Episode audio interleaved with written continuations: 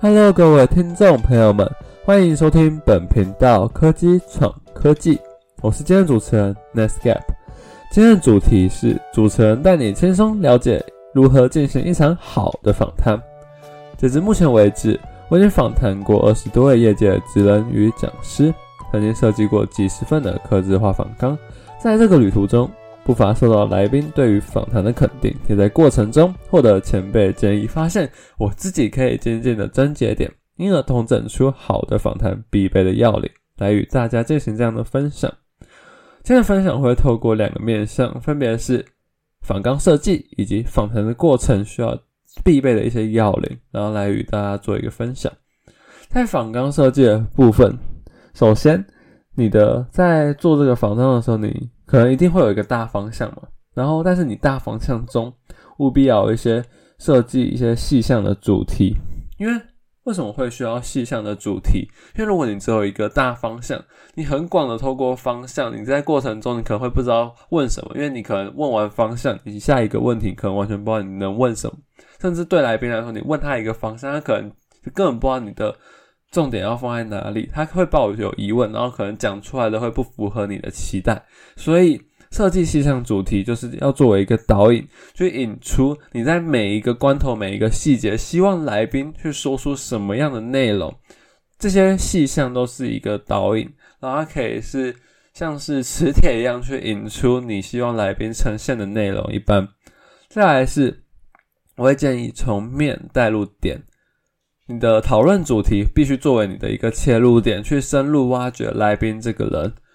因为对一个听众来说，他听你的 podcast，他不可能说我是冲有的人可能是冲着来宾来，但是他大多数是对于这样子的主题有兴趣，所以你的主题一定是要作为你一个切入点。但是如果我只讲主题，有的人设计反纲可能会流于说，哦，我只要设计跟主题相关的，就是把来宾当做我的。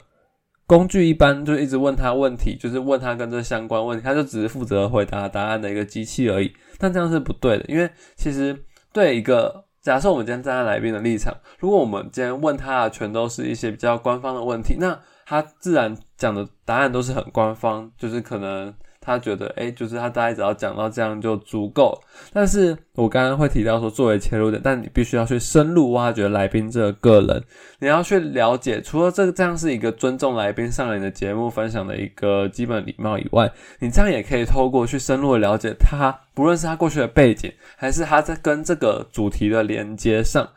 他就可以去，因为你们毕竟是来问。他相关的事情，而不是跟主题相关。他只要很官方的回答就好。跟他相关，可能就会讲到自己的一些想法、自己过去一些经历、自己一些经验的分享。那这样就可以去挖掘出一些比较不一样的思维，然后那是真正他这样子对于这样子主题的想法。但是可能才是听众会很有兴趣的，因为很官方的主题其实。或是很官方的内容，其实网络上都查得到。那为什么一定要透过这个来宾来讲？那就是一定他跟这样的主题有一些很深厚的连接，所以就是我会觉得一定要从面再再深入点，而不能只是仅留于在面上。但也不能说哦，我就直接在做这个主题的时候就直接是只有做点，就是可能我只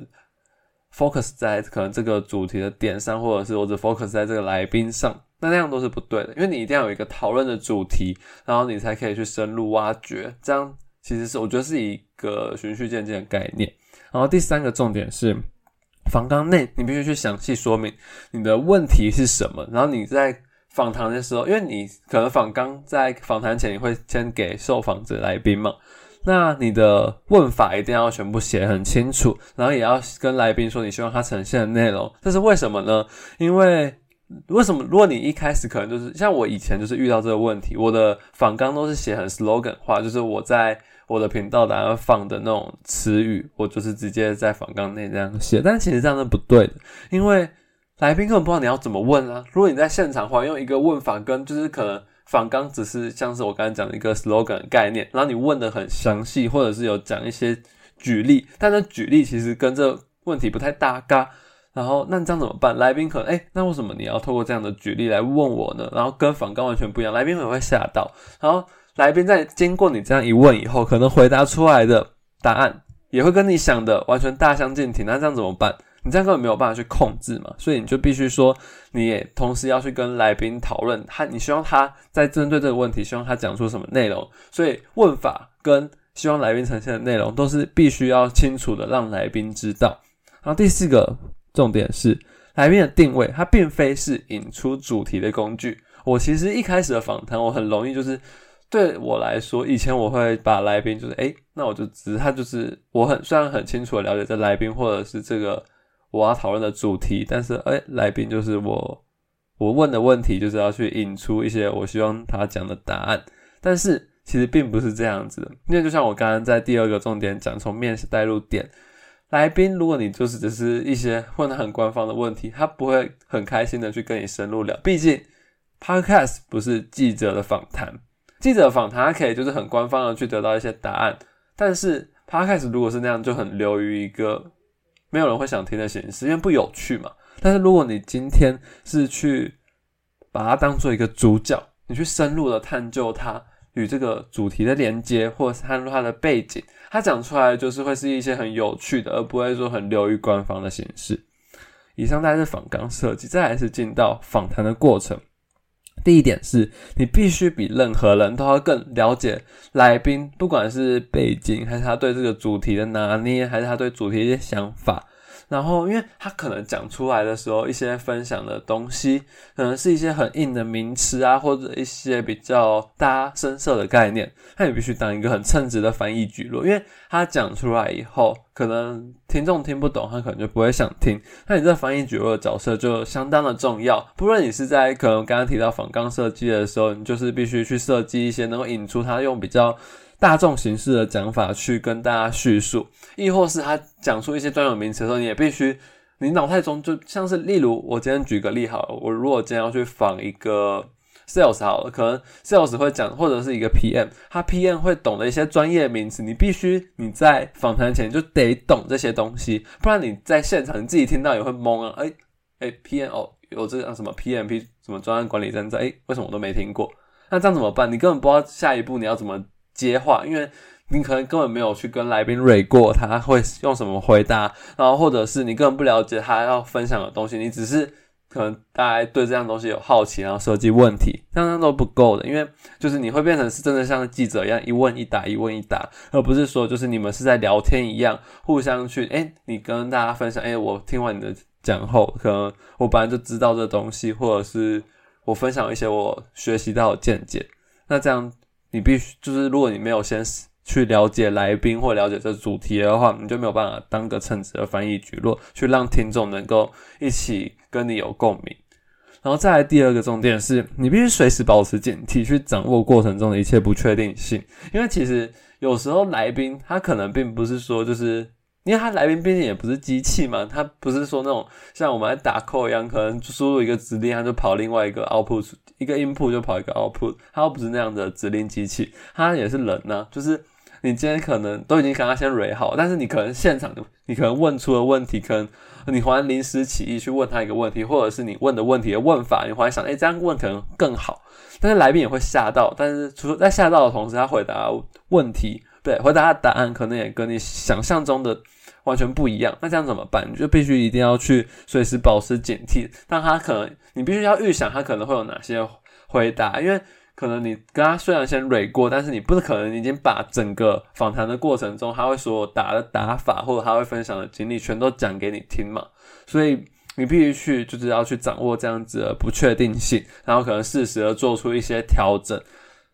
然后再加。接下来要讲的第三个重点，也跟刚要保持警惕很重要，就是时间管理。你一集 podcast，你其实三十分钟算是极限了。你录超过三十分钟，没有人想听，甚至是你